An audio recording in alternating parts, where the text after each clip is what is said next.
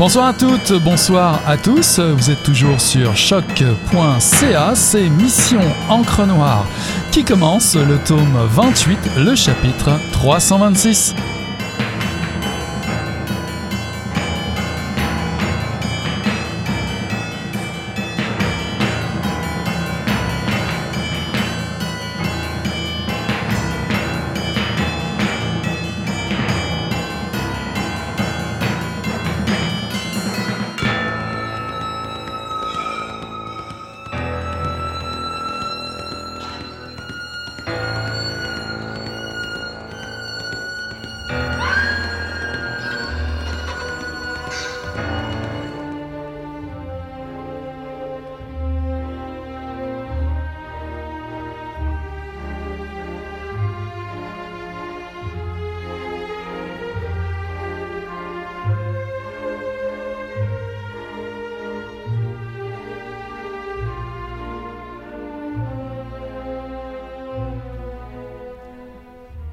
D'encre a coulé ces dernières années sur les contraintes vestimentaires et plus généralement sur les exigences dont les femmes sont l'objet. Depuis le corset jusqu'au talon haut en passant par le maquillage et la chirurgie esthétique. Les soirs de gala, Oscar et César en particulier, défilent sur les tapis rouges une variété de robes longues sur des corps plus ou moins dénudés qui brillent de mille feux comme si chaque star était la seule et l'unique. Aux côtés des femmes défilent autant de smoking, une foule d'hommes qui se tiennent comme s'ils en étaient un seul. Plus récemment, certains acteurs ont osé des couleurs et matières plus audacieuses, Billy Porter allant jusqu'à arborer aux Oscars de 2019 un smoking dont le pantalon avait été remplacé par une imposante jupe longue avec traîne. Néanmoins, l'uniforme masculin perdure complet cravate ou smoking noir et nœud papillon. Ce qu'on appelle le suit, c'est-à-dire le costume.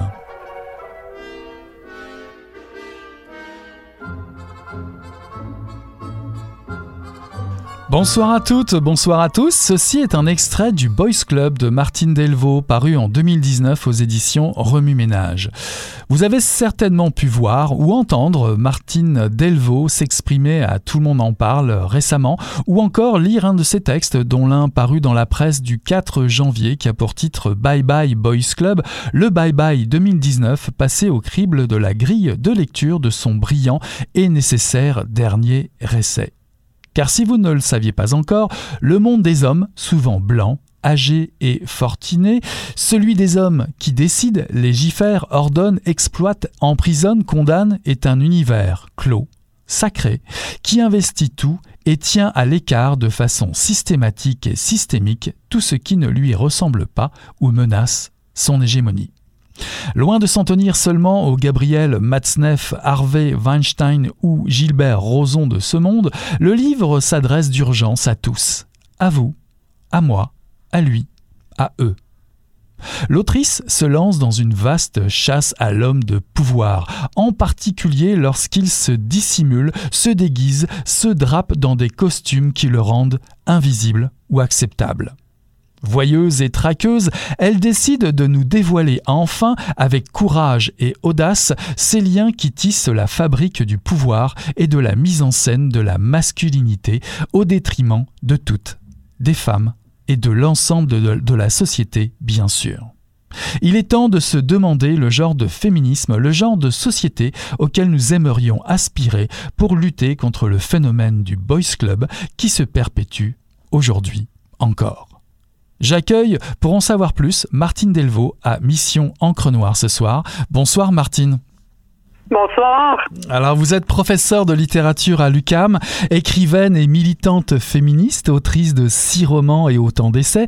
Nous avons présenté les dernières Thelma, Louise et moi, parues chez Héliotrope à Mission Encre Noire, à réécouter d'ailleurs en podcast sur le site. Vous avez publié Les filles en série, des Barbie au Pussy Riot en 2013, réédité chez Remue Ménage en 2018.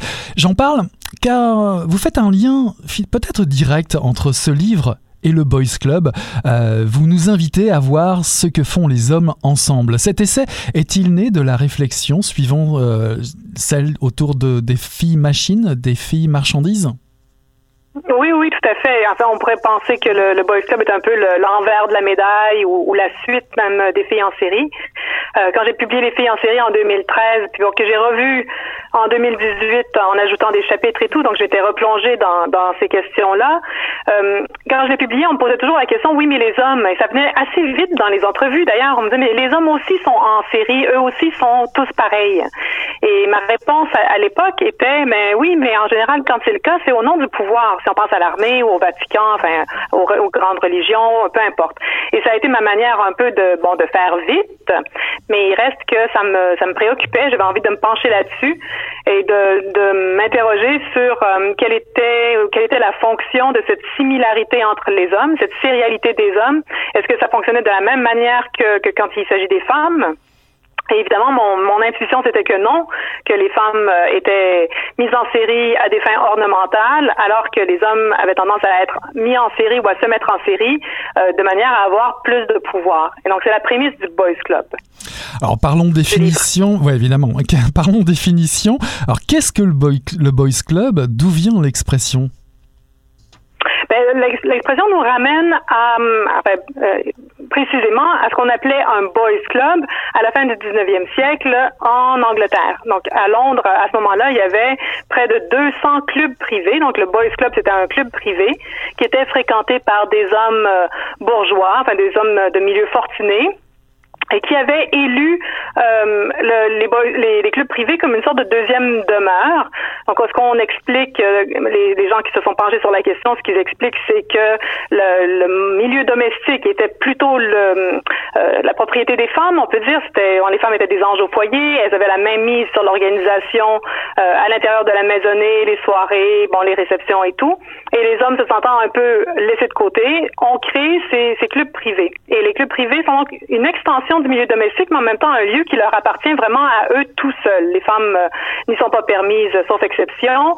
Elles, sont décoratives. On les trouve sur les murs des clubs privés. On est dans un lieu, des lieux qui sont très, très, très luxueux, où on mange bien, on peut faire la sieste, on fume, on boit, et on est entre nous. Donc, entre hommes blancs, bien évidemment. Euh, tous les autres qui vivent à l'extérieur du club privé n'ont pas le droit d'y avoir accès. Et ces clubs privés, bon, ont évidemment disparu au fil du temps, plus ou moins. Ils existent encore il il en reste. Et par, euh, par exemple, à Londres, ça a été dénoncé euh, au cours des dernières années. Ça continue d'être un lieu où les, qui est fréquenté, par exemple, par des ministres, donc par, des politiciens qui ont des, des euh, qui occupent des, des lieux importants à l'intérieur du gouvernement ou par des hommes d'affaires. Et c'est comme une courroie, une courroie de transmission du pouvoir qui, qui fait l'impasse sur la démocratie, en fait. Mhm. Et d'où l'importance de se pencher là-dessus. Mais vous avez d'ailleurs directement mené votre enquête dans certains de ces clubs à, à Londres. Vous avez essayé de les joindre. Euh, vous citez le, le, Prats Club euh, qui a été créé en 1857 et le Savage Club en 1837. C'est pas tout jeune, tout ça. Ouais, même, oui, c'est même plus vieux que ce que je. Oui. Ah oui, et qu'en oui. avez-vous retenu justement d'avoir essayé de les contacter? Avez-vous appris d'autres choses? Non, moi je les ai pas contactés. Moi j'ai lu autour de ces ou sur ces clubs-là. J'ai lu des articles qui ont porté là-dessus. J'ai lu dans des enquêtes qui ont été faites, mais moi je les ai pas fait moi-même. Euh, mais ce qui m'intéressait, c'était de voir que les enquêtes étaient menées jusqu'à tout récemment. C'est-à-dire que c'est un sujet qui retient l'attention encore aujourd'hui. Et c'est vrai que dans mon entourage à moi, la question du club privé, on la pose jamais. Je, je viens pas d'un milieu euh, bourgeois, aristo. Ben, je, je suis canadienne, québécoise.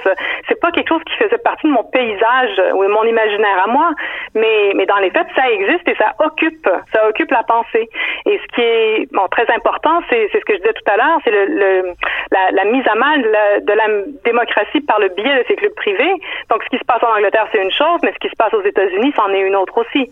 Puisque Don, Donald Trump, élu, évidemment, comme on le sait malheureusement, à la, à la présidence des États-Unis, euh, c'était d'abord et avant tout un magnat de l'immobilier. C'est un homme d'affaires qui est propriétaire d'un immense club privé en Floride qui euh, est devenu une extension de la Maison-Blanche et où il brasse des affaires politiques là-bas. Donc, mhm. à l'extérieur du réseau démocratique habituel. Ah, effectivement, Donald Trump occupe une, occupe une place de choix dans, dans votre essai. Alors, j'ai envie de vous demander, euh, que symbolise-t-il? Vous écrivez, je cite, Trump est omniprésent dans notre monde actuel. Il est la figure d'une uniformité des corps qui met à mal toute diversité politique. Je me suis dit, a-t-il été élu finalement par un monde d'hommes? C'est peut-être une des réflexions qu'on n'a pas menées euh, jusqu'ici euh, pour sa réélection, enfin son élection. Ben, il a été élu par un, monde d'hommes et, de blancs, parce que les femmes blanches ont, ici, ont aussi euh, été une part importante de son électorat. Bon, ce qu'on peut expliquer, c'est que dans, dans, bien des cas, surtout au sud des États-Unis, il reste que nombre de femmes vont voter comme leur conjoint, comme leur mari. Donc, on, on a l'impression que c'est vraiment un monde d'hommes qui l'a, qui l'a élu, oui, malheureusement. Et il est, il est euh, la caricature, et plus que l'incarnation, il est vraiment la caricature de, du pouvoir masculin, blanc, privilégié, euh, euh, impuni puisque évidemment on sait que, Trump c'est un criminel dans les faits. Il, a commis des crimes. Euh, il, est en ce moment en train d'être poursuivi. On a l'impression que ça, ne donnera rien, mais il reste qu'il est là au pouvoir malgré tout. Et, c'est là que ça devient, c'est presque, presque une ironie de, voir qu'une telle caricature du Boys Club, euh, c'est tellement peu caché, c'est si évident que je pouvais pas moi faire l'impasse là-dessus dans un livre qui portait euh, sur cette structure mhm. Il y a une image qui m'a frappé ces derniers jours à la une d'un journal, je me souviens plus lequel. C'est suite au bombardement américain en Iran. Euh, on y voit l'image d'une jeune femme qui brandit une pancarte non à la guerre lors d'une manifestation. Et le old boy en chef, en complet cravate, euh, Donald Trump, qui lui, euh, d'un côté plastronne et de l'autre côté on voit les femmes qui pleurent. Comment, comment aujourd'hui les institutions ne peuvent-elles pas nous prémunir contre cet état de fait qui va à l'encontre de l'intérêt public? Comme vous le dites, pour vous, la notion de boys club, justement, est centrale. Oui, bon, les institutions, euh, je pense que toutes les luttes euh, pour la parité, par exemple, dans le domaine politique, ça va dans ce sens-là. C'est pas euh, cosmétique, c'est pas un détail d'exiger la parité, puis la parité au sens profond du terme, pas juste une parité homme-femme, mais une vraie diversité du corps politique. C'est extrêmement important. C'est vraiment la seule manière d'y arriver. Sinon, on, ça va continuer, le système va continuer euh, tel qu'il est. C'est-à-dire qu'à la tête de, des pays, à la, tête des grandes économies, à la tête des banques, à la tête des grandes, des grandes entreprises, il va toujours y avoir le même visage. Et c'est le visage d'un homme blanc euh, à la chevelure grisonnante. En ce moment, c'est ça. Et donc, on peut pas faire autrement que, que de miser sur la diversité. Et je, je parlais récemment avec euh, un groupe de jeunes adolescents Bon, ils étaient, euh, ils étaient majoritairement des filles. Il y avait un seul garçon dans, dans le groupe et on parlait de, de l'engagement des jeunes pour euh, euh, contre les changements climatiques. Et une des premières choses qu'elles ont dit, c'est mais il n'y a pas de femmes, enfin il n'y a, pas de, il a pas d'hommes, il y a que des femmes. Enfin, ce sont les femmes qui sont au devant de la lutte. C'est elles qui tiennent euh, les manifestations, c'est elles qui les organisent. Les mères sont de leur côté, mais les pères ne le sont pas. Et euh, les pères ne vont pas se déplacer, vont pas aller manifester, ne vont pas s'impliquer dans la lutte, alors que bon, plus souvent les mères vont être du côté de leurs enfants et donc vont les soutenir.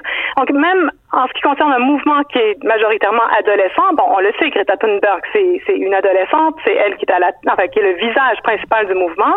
On sait combien elle a été attaquée par des hommes euh, de, dans la cinquantaine euh, blancs. Euh, ben, tout est là. Enfin, c'est comme si le système se perpétuait sans arrêt, alors que quand on écoute ces jeunes-là parler, ils sont dans une compréhension du social qui est une compréhension euh, de la diversité à, tous les niveaux, qu'elle soit euh, concerne la couleur de la peau, le, niveau économique, la préférence sexuelle, l'identité de genre. Enfin, ils sont euh, ces, ces jeunes-là sont dans la diversité. Donc, je me dis l'avenir est là, enfin, mais, mais il faut quand même que ça bouge avant parce qu'ils sont encore très jeunes. Alors, il y a quelque chose de sacré autour du Boys Club. Il y a des rituels de passage euh, où l'on crée une persona publique des hommes. Et l'une des formes les plus connues encore aujourd'hui reste le costume et la cravate. Un symbole très fort d'étiquette, de passage obligatoire, d'obligation de se plier à une coutume désuète, hein, disons-le. Mais l'affaire du coton ouaté avec Catherine Dorion à l'Assemblée nationale le prouve bien. Ça reste d'actualité. Pourquoi doit-on tous, tous se ressembler?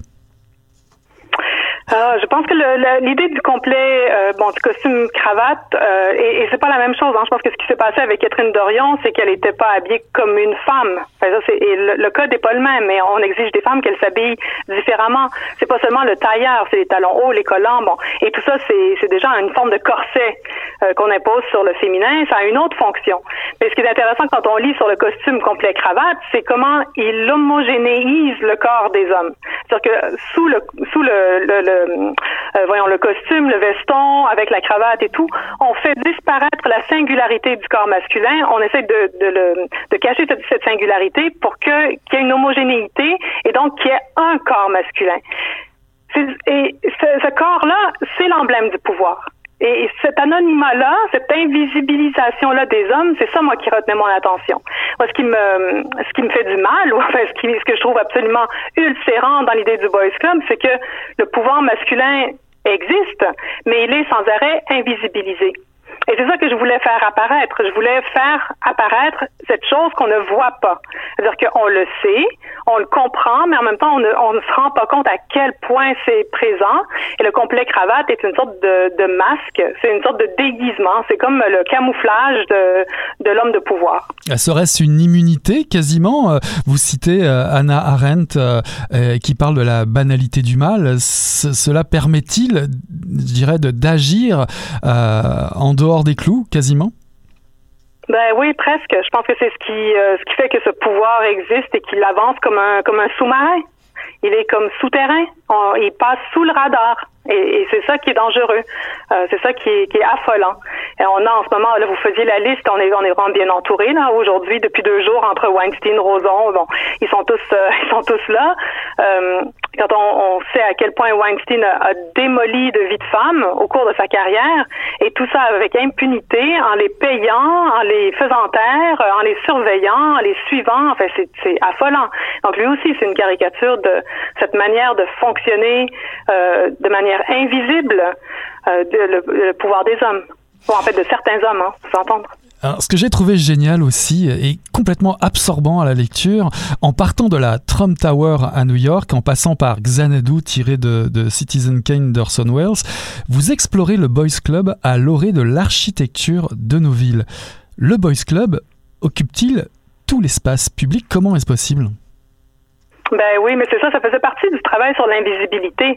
C'est-à-dire, je me disais, bon, on les on les voit pas. Souvent, les gens, les, hommes de pouvoir sont cachés. Enfin, on les voit pas tant que ça. Est-ce qu'on sait vraiment qui euh, qui forme le 1%, par exemple? Mais même de manière euh, physique. Parce que ce qui m'intéressait, c'était de décortiquer la figure. Je me disais, bon, Boys Club, c'est quoi? C'est un club? Bon, quel, genre de club? Euh, Qui est dans ce club? Qui en fait partie? Comment il s'habille? Et qui a fabriqué ce club? De manière matérielle Qui a qui mis en place qui a échafaudé cette institution-là qui est un club privé. Et donc, évidemment, ça m'a amené à, la notion d'architecture. Et je crois vraiment qu'on ne se rend pas compte qu'on se pose jamais la question du qui a fait l'immeuble dans lequel je viens d'entrer. Et on, évidemment, on, vit en plus dans un pays où, il fait froid. On est constamment en train d'entrer dans des dans des lieux qui sont fermés, des demeures, des, des centres commerciaux, des euh, universités, peu importe. Et il y a toujours quelqu'un derrière qui l'a dessiné. Et évidemment, quand on se penche sur le milieu de l'architecture, ben on comprend assez vite que ça demeure euh, une chasse gardée. Bon, là aussi, les, les, chiffres montrent que ça change tranquillement. Il y a de plus en plus de euh, d'étudiantes, donc qui fréquentent les écoles d'architecture, donc de plus en plus de femmes qui deviennent architectes, mais il reste que souvent euh, elles passent pas le pas des, des bureaux d'architecture, ou même à l'intérieur d'un bureau, elles ne vont pas avoir accès aux postes les plus intéressants ou les plus élevés. Elles vont être sous-payées. Euh, on va les, elles vont finir par se rabattre sur le design d'intérieur plutôt que sur l'architecture. Enfin, et mhm. tout ça c'est documenté. Et il s'agit pas juste de euh, d'une inégalité homme-femme, mais bon, c'est aussi le cas. Plus euh, plus la femme est, euh, si la femme n'a pas la peau blanche, c'est encore pire. Si un homme qui est pas blanc, bon, il, est aussi moins en position de, en moins grande position de pouvoir, etc. Mhm. Donc l'architecture est un incontournable. Moi, je pense qu'on peut pas faire l'impasse sur euh, cette manière, cette immobilisation du boys club. Alors vous dites dans ces lieux, c'est dans ces lieux que les hommes inscrivent leur mémoire au détriment des femmes et des minorités. Et vous citez Virginia Woolf, c'est dans ce monde-là que celui de la demeure familiale a puisé ses croyances, ses lois, ses vêtements et ses tapis. Vous parlez de la loi du blanc en architecture. Euh, vous pourriez nous en dire un, mot? La loi du ripolin, bah, c'était c'est le, Corbusier qui, euh, qui favorisait le blanc, donc où il fallait euh, recouvrir de chaud la surface des immeubles. Évidemment, c'est une image, hein, c'est une figure, mais, mais les gens qui ont étudié l'architecture et qui ont essayé de penser d'un point de vue critique le monde de l'architecture et la notion même de l'architecture ou les, les concepts euh, qui, qui fondent l'architecture se sont intéressés à cette idée du blanc. Pourquoi le blanc était si important? Pourquoi est-ce que le Corbusier mettait en avant des surfaces aussi lisses? Des, angles aussi droits, par exemple. Et ce qui est intéressant, c'est quand on lit un peu sur l'architecture, et Dieu sait que j'aurais beaucoup, beaucoup d'heures de, à y mettre pour, euh, pour euh, maîtriser complètement ce domaine-là, mais il y a quelque chose d'intéressant quand on oppose euh, la forme d'un immeuble ou sa, structure fondamentale ou son squelette, sa charpente, qui est considérée comme masculine, alors que tout ce qui est de l'ordre de l'ornementation va être perçu comme féminin. Et, c'est là que bon ben on comprend que, l'immeuble il est compris comme masculin et l'ornement, la décoration, donc tout ce qui serait comme ajouté et c'est une valeur ajoutée et ça c'est de l'ordre du féminin et c'est une métaphore ou une allégorie de, de, des places des genres dans notre société. Mhm. Alors évidemment pour déconstruire le, le phénomène du patriarcat euh, du boys club, vous décortiquez de nombreuses œuvres euh, culturelles et notamment cinématographiques. Pourquoi en particulier autant de références au cinéma parce que ce qui m'intéressait, c'est l'image. Et j'avais fait pareil dans le, les filles en série. Je m'étais intéressée à la représentation. Ben, c'est un peu comme les pantoufles de notre imaginaire. Moi, ce qui m'intéressait, c'était d'aller voir, mon, qu'est-ce que, c'est de savoir qu'est-ce que tout le monde consomme. Donc, si pour les filles en série, la Barbie était une figure importante, c'est parce que toutes les petites filles ont tenu dans leurs mains une fois une Barbie. Euh, c'est, pas que la Barbie en elle, en elle-même n'est peut-être pas tant un problème, quoique, mais c'est le fait qu'elle soit aussi prédominante dans notre imaginaire. Donc de la même façon, quand je m'intéresse à des films, euh, euh, des films de, de, guerre par exemple, ou à, des films où il y a bon une espèce de euh, groupe de mafiosos et puis ils sont entre hommes et puis il y a une femme et elle c'est la schtroumpfette. Bon, et il y a cette structure qu'on trouve dans le cinéma hollywoodien, mais je veux dire, on la trouve des milliers de fois. C'est toujours, toujours, toujours le même système. Et, et bon, je me suis intéressée à ces systèmes-là. Ce que je voulais voir, c'était quelle est cette espèce de persuasion clandestine qui opère par le biais euh, de cette machine immense qui est euh, prioritairement euh, Hollywood et puis les, les télés par contournement, Netflix, etc. Donc c'est un peu ça mon bassin, si on veut. Mhm. Ben, vous relevez qu'au cinéma, bien souvent, la, la, place de la femme est celle du, du trophée, de, de l'ornement. Euh, vous faites un parallèle en partant euh, de films de Denis Arcand, par exemple, euh, avec La Chasse, un, lieu qui exclut d'emblée les femmes. Alors ma question, c'est les femmes n'existent-elles qu'en tant que proie à saisir? Ben, non, pas seulement, mais souvent. Donc, il y a, y a, plein de, il y a plein de représentations des femmes parce qu'évidemment, on, on, me reproche tout le temps, on me dit oui, mais, et on me donne un exemple. Donc, il y a plein d'exemples qui existent et on les connaît et ils sont intéressants et je les aime. Euh, de, des, des, films, dont Thelma et Louise par exemple, où il y a euh, des femmes qui sont en position de force, où on, on ne les euh, instrumentalise pas, où on ne les viole pas à, à, à d'autres fins que comme ressort narratif, euh, où elles ne sont pas que des euh, que là pour être jolies, où elles, où, elles, tiennent le, le, crachoir, si on veut, elles ont vraiment un, un dialogue, elles, peuvent parler. Donc ça existe, bien sûr que ça existe. Mais la la majorité des cas, ce n'est pas ça. Dans la majorité des cas, ce qu'on consomme grandement, c'est vraiment euh, des films où les hommes se parlent, où il y a, enfin, le plus souvent une seule femme. Donc, elle n'a pas d'amis, elle n'a pas de d'alliés, et, euh, et bien, dans la majorité des cas, elle dit très peu de choses. Donc, c'est c'est pas mineur que, ces, représentations-là soient si fréquentes. Ça dit quelque chose de notre manière de concevoir euh, les identités de genre, par exemple. Et c'est ce qu'on sert évidemment aux enfants, aux adolescents, euh, parce que c'est la même chose dans les dessins animés pour enfants. Euh, et donc, il faut se poser la question, il faut s'interroger là-dessus. Mhm. On vous découvre aussi fan de, séries télévisées, hein, de téléséries. Vous citez Jessica Jones, Top of the Lake, La Servante écarlate. Est-ce que vous avez noté des, changements dans l'écriture? De ces nouveaux formats euh, télévisuels Je pense qu'il y a beaucoup de choses qui ont été explorées qui ne l'étaient pas peut-être dans le milieu du cinéma, mais euh, quoique dans le cinéma indépendant, oui. Hein, donc il s'agit d'une question de diffusion. Euh, mais je, pense que les exemples qui m'intéressent, euh, ben, c'est ceux que vous avez nommés, entre autres, ont permis d'ouvrir sur la représentation des femmes. Jane Campion dans Top of the Lake, elle, fait des choses qu'on n'a jamais vues avant. Et, non seulement elle tient un propos féministe, mais elle donne la parole à des femmes, à une diversité de femmes aussi, pas toujours la même femme, blonde, blanche euh. Euh, il, faut qu'il y ait une diversification aussi de la représentation des femmes, pas seulement qu'elles soient là, mais que ce soit pas toujours la même. D'où un peu, euh, je m'étais opposé, enfin pas opposée, mais je m'étais dressée un peu contre le, très beau film de Denis Villeneuve, Arrival, mais pas parce que le film était pas bien ou il était pas beau, mais parce que justement, encore une fois, c'était une femme blanche, rose, aux yeux bleus, qui était et, la Schtroumpfette, donc qui était la seule parmi un groupe d'hommes. Bon, j'en avais un peu marre, moi, de toujours voir cette même, même scénario là. Et c'est vrai que dans les téléséries, je crois qu'il y a des choses qui euh, qui sont proposées qu'on n'avait pas vues jusqu'à maintenant, euh, de, de mille et une façons. Dans la représentation des euh, de la diversité en termes de couleur de peau, diversité sexuelle, de de rapport entre les gens. Je pense qu'il y a vraiment beaucoup de choses qui sont ouvertes par le biais de ces, ces réseaux-là. Parlant de représentation des femmes, vous citez Marc Lépine rapidement. je rassure tout le monde. Jaillit les féministes. C'est la seule citation. tant mieux. Ouais. Euh, vous, abordez l'idée de, la haine des femmes comme une construction sémantique qui illustre bien l'effet d'un discours sur l'ensemble de la société.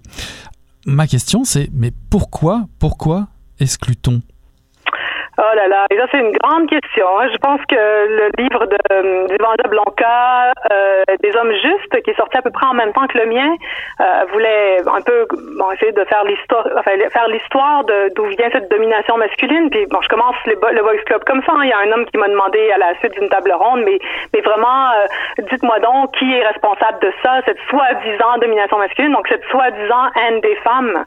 Et j'ai aucune idée. Enfin, je, je sais pas pourquoi, mais mais ça depuis tout le temps. Et, ce que je réponds à mes étudiants qui me posent parfois la question, je leur dis, mais est-ce que c'est vraiment si important de savoir d'où ça vient? On est aux prises avec ça maintenant. Même si on nous dit, parce que c'est une des explications qu'on donne, depuis toujours, que ça a à voir avec le pouvoir de reproduction des femmes, bon, peu importe, peu importe.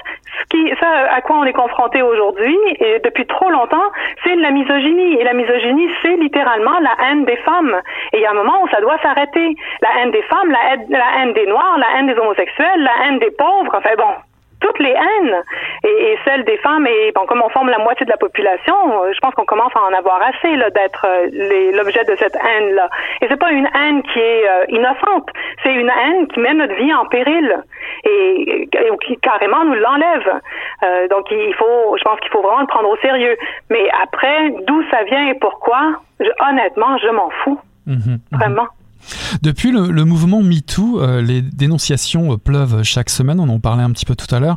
Y a-t-il enfin une prise de conscience qui se fait euh, dans le public, dans le monde du pouvoir, dans le travail et surtout dans les médias selon vous?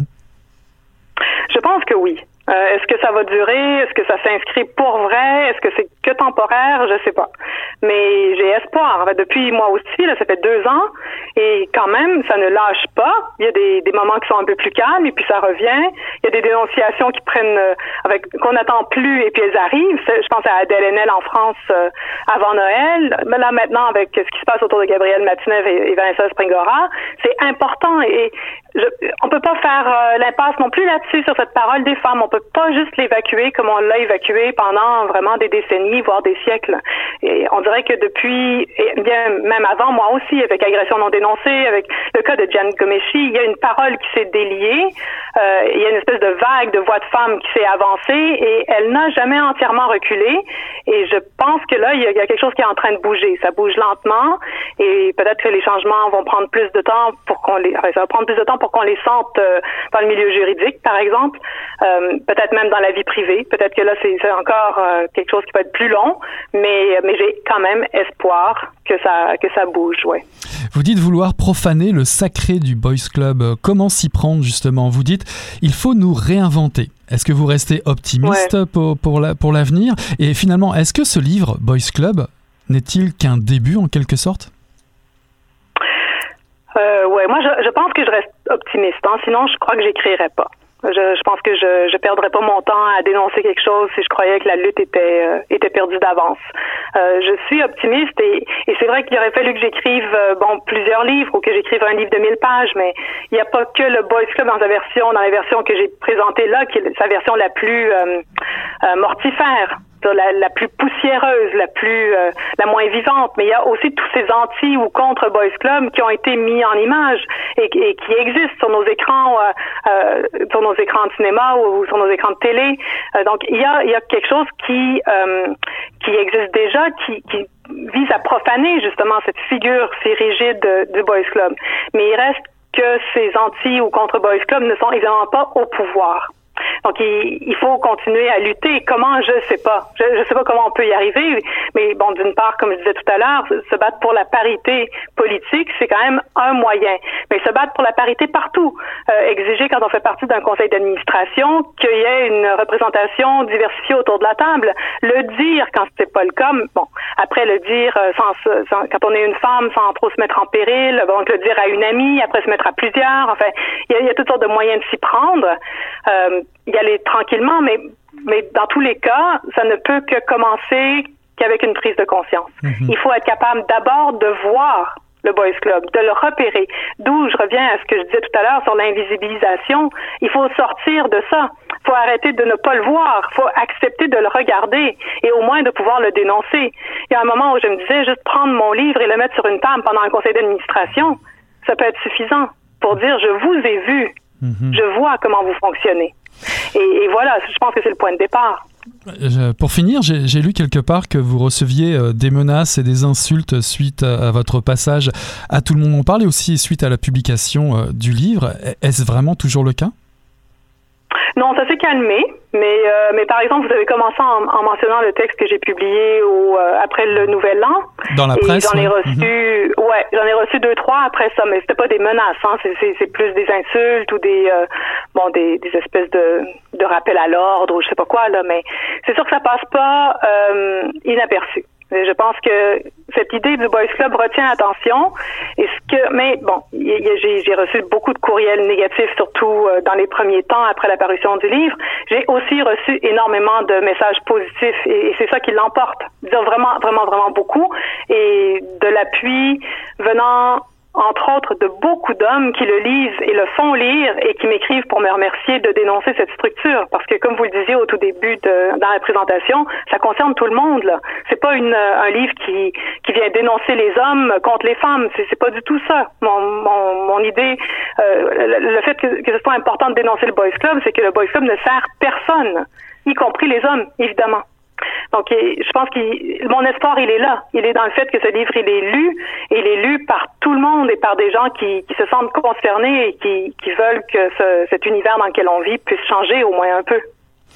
Profaner, déconstruire, refuser parce que nos vies comptent, c'est inscrit en quatrième de couverture de cet essai indispensable, vital pourrais-je dire, tout comme Les filles en série, le Boys Club de Martine Delvaux est paru en 2019 aux éditions du Remue Ménage. Merci infiniment Martine d'avoir accepté cette invitation.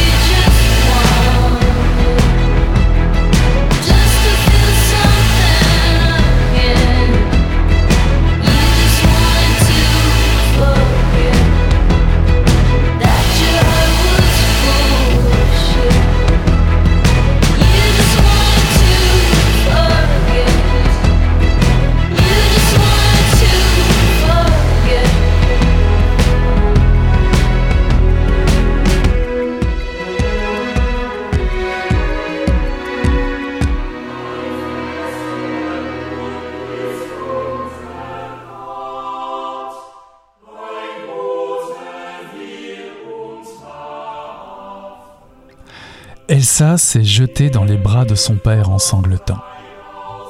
Monica et moi, nous avons regardé Karl la bercer, stoïque, comme s'il avait surmonté sa douleur. Il était obligé de jouer le rôle du papa solide. Il avait une tâche concrète. Veiller sur Elsa. J'ai réentendu les mots de ma mère. Il ne faut pas se laisser aller. Nous ne nous laisserions pas aller, nous résisterions. Mais comment?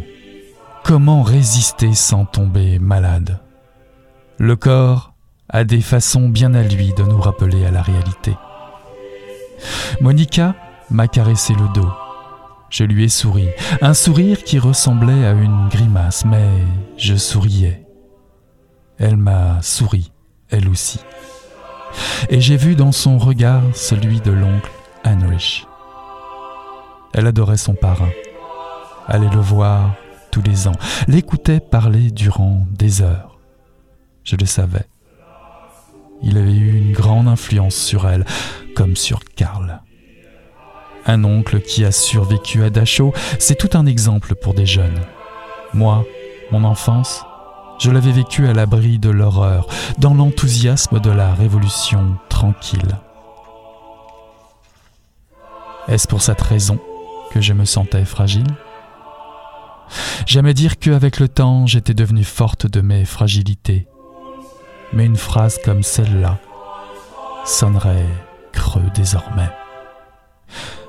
L'impression d'être en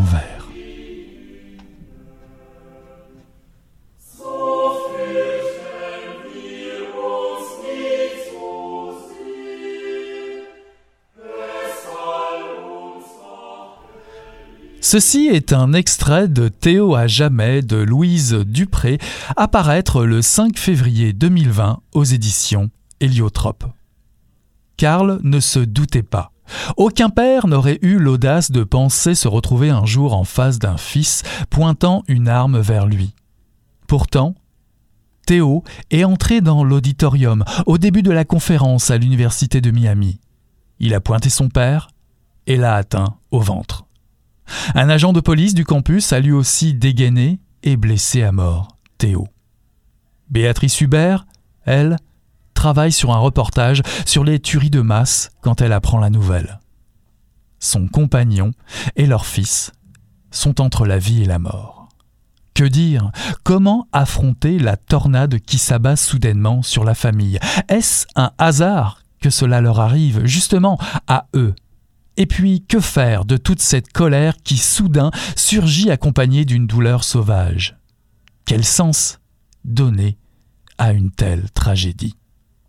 Dans un récit lucide et puissant, Louise Dupré nous immerge dans le passé de cette famille, à la recherche d'une preuve irréfutable, d'un témoignage évident qui la conduira à comprendre le geste incompréhensible de Théo.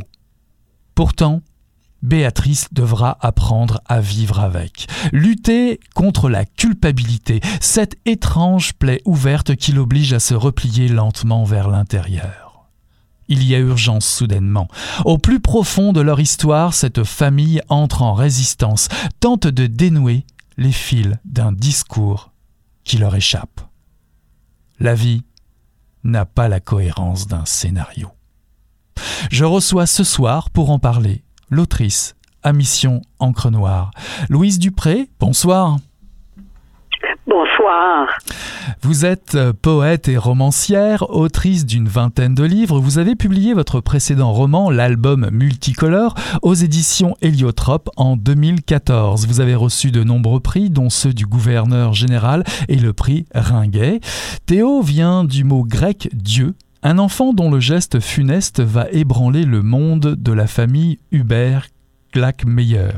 Rupture, abandon, les amours difficiles à distance, le processus de deuil d'une mère habite déjà nombreux de vos précédents romans. D'où vient l'idée de départ de ce roman, Théo à jamais c'est un roman qui poursuit la, la, quête ou la recherche que j'ai faite dans des recueils de poésie, étrangement. Alors, euh, d'une part, plus haut que les flammes et d'autre part, la main hantée qui ont été publiés tous deux aux éditions du Norrois ces années, les années passées. Alors, euh, dans ces recueils de poésie-là, j'interroge euh, la capacité de l'humain de montrer de la bonté, une grande bonté parfois, mais aussi de la méchanceté. Alors, l'être humain est double et il est capable de se retourner contre ses semblables. On l'a vu dans l'histoire et on le voit tous les jours si on regarde la télévision. Alors voilà, donc euh, je voulais poursuivre la question que j'avais posée dans mes recueils précédents. Euh, la question qui est la suivante, euh, qu'est-ce qui fait en sorte qu'à un moment donné, un être humain en vient à montrer de la haine envers ses semblables? Alors très vite, très vite, hein, une couple de pages à, peine, la tragédie arrive brusquement. Euh, le portrait de, la famille est brossé abruptement dans la, dans la précipitation presque. Hein. Karl, Béatrice, Elsa, Monica, tous ces personnages prennent vie dans l'urgence de la lecture de ces premières pages. Nous entrons comme par effraction dans le monde de cette famille. Ce que l'on retient et qui est surprenant dès le départ, c'est l'activité de Béatrice à ce moment. Quelle est-elle cette activité? Béatrice est monteuse. Elle travaille dans le domaine du cinéma et elle est en train de monter un documentaire sur les tueries de masse. Alors qu'un de ses amis, qui est réalisateur, euh, lui a demandé de, de monter.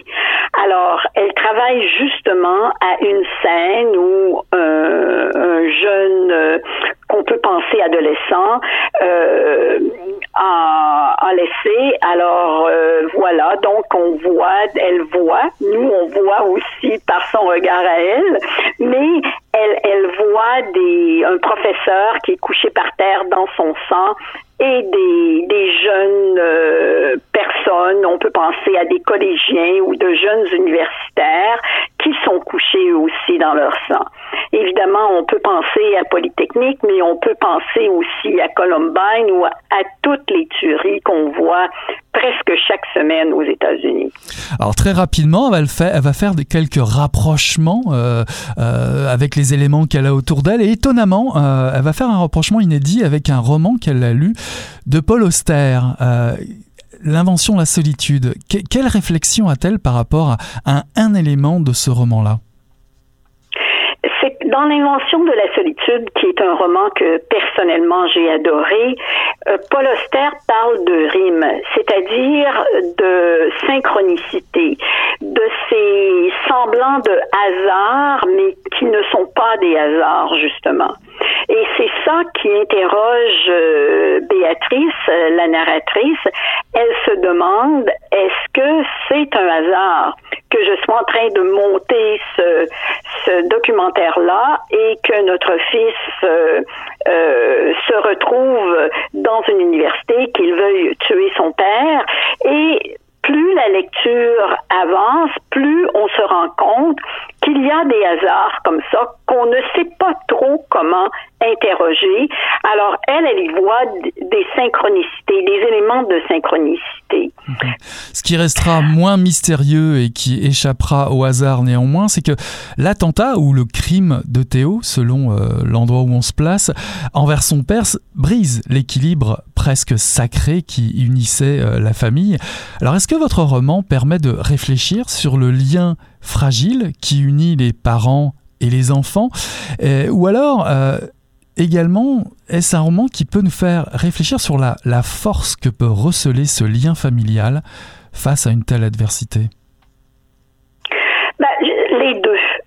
Dire, je crois que euh, une tragédie où elle, elle préfère parler de drame parce qu'elle ne veut pas donner un caractère sacré à cet événement-là.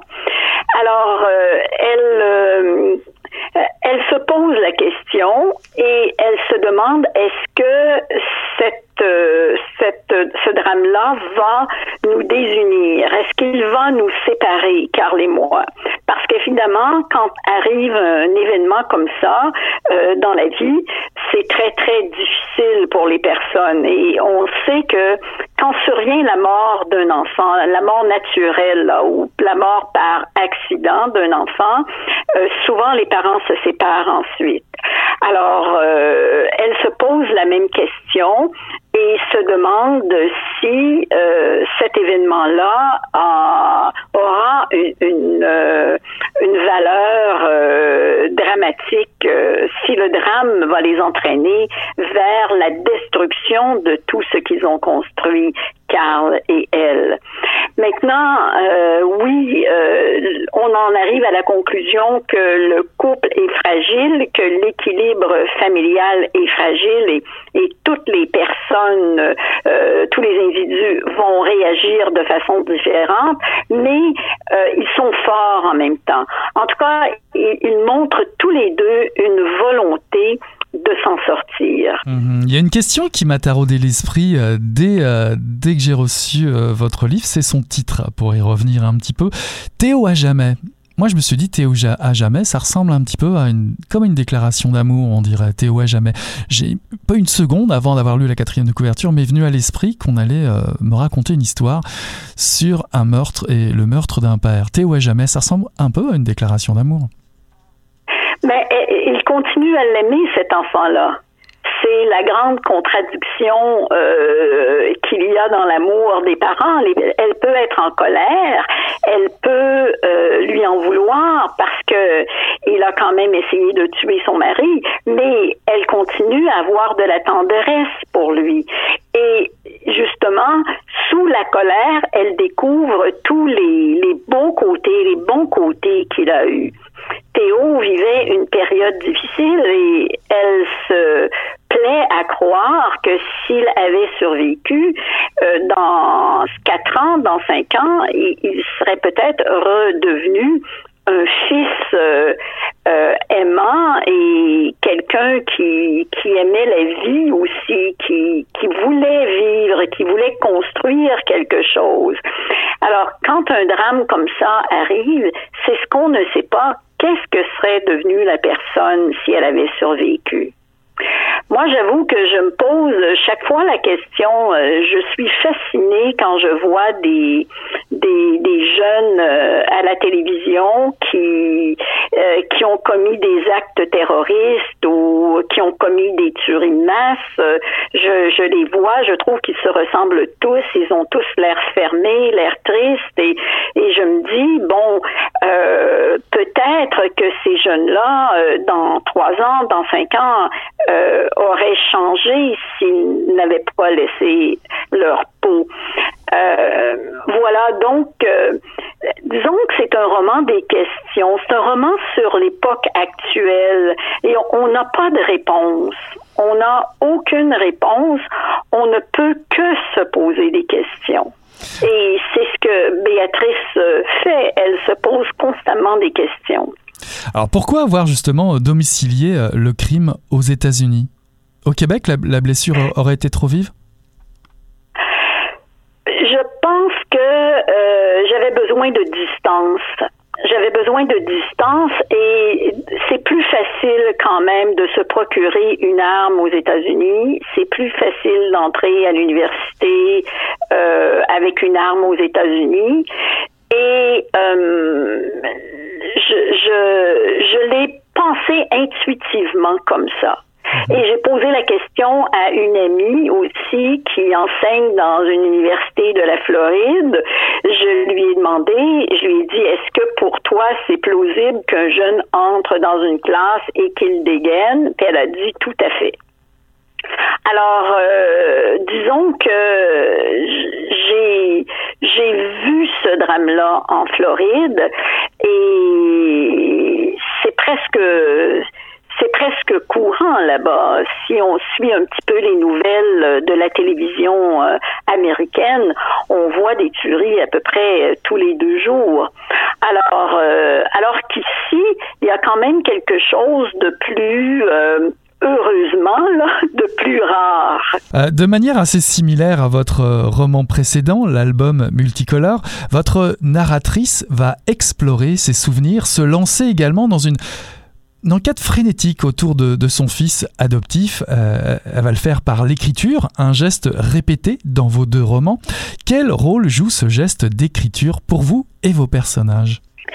Ben, Ce geste d'écriture-là, pour elle, pour Béatrice, euh, lui permet de mettre ses idées en ordre deux ans plus tard elle essaie de, faire la lumière, elle essaie de comprendre, elle essaie de, de voir euh, ce qui a bien pu arriver. Et deuxièmement, pour moi, le fait de, ça me permet de d'avoir une certaine réflexion sur euh, le roman que j'écris. Alors, sans que ce soit une réflexion approfondie, ce n'est pas un essai, au contraire, c'est bien un roman, mais au moins de, de me poser des questions que les lecteurs se posent aussi. Alors, pourquoi ne pas donner la parole à, au, à Théo? Mhm. Pourquoi ne pas donner le point de vue de Karl? Euh, pourquoi euh, m'en tenir au point de vue de, de Béatrice? Ce sont des questions que je me suis posées moi-même et je réponds à ces questions-là d'une certaine façon dans le roman en disant, ben, de toute façon, le point de vue, je, je, ne veux pas me mettre à leur place. Mhm. je, je, je donne ma propre version des faits. Si eux veulent, si Carl voulait écrire, ben, il pourrait le faire. Ou Monica, euh, la tante de Théo, pourrait le faire aussi. Moi, je, je ne me sens pas autorisée. Alors, il y a certaines réflexions que je me suis posées en écrivant ce livre-là. Alors, euh, et la question qui se pose, c'est qu'est-ce qui attise, qu'est-ce qui attise euh, la haine de Théo? Et bon, on pense à la à la violence qu'on voit, à euh, à tout ce qu'on peut entendre à la télévision ou discours de violence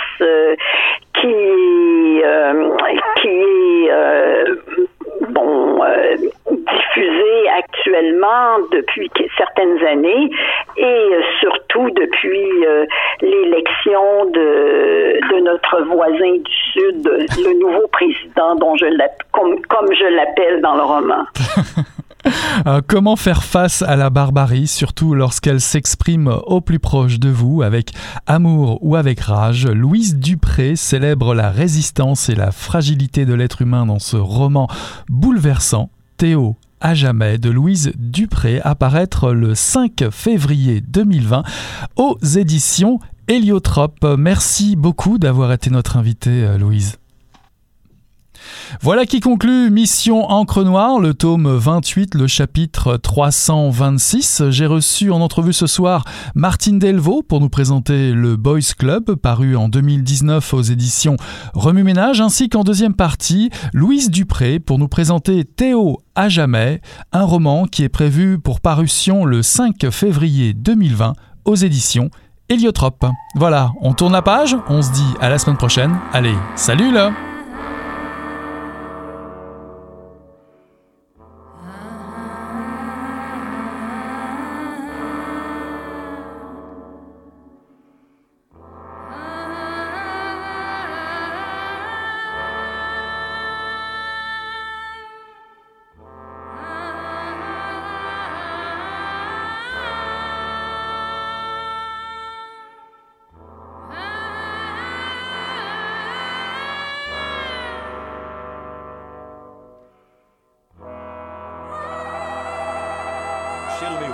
pensando alguma coisa e fedeu as coisas. Pô, mas o negócio tava bom, bicho. O negócio tava bom, só quando ele tava tão entupido. Gostoso!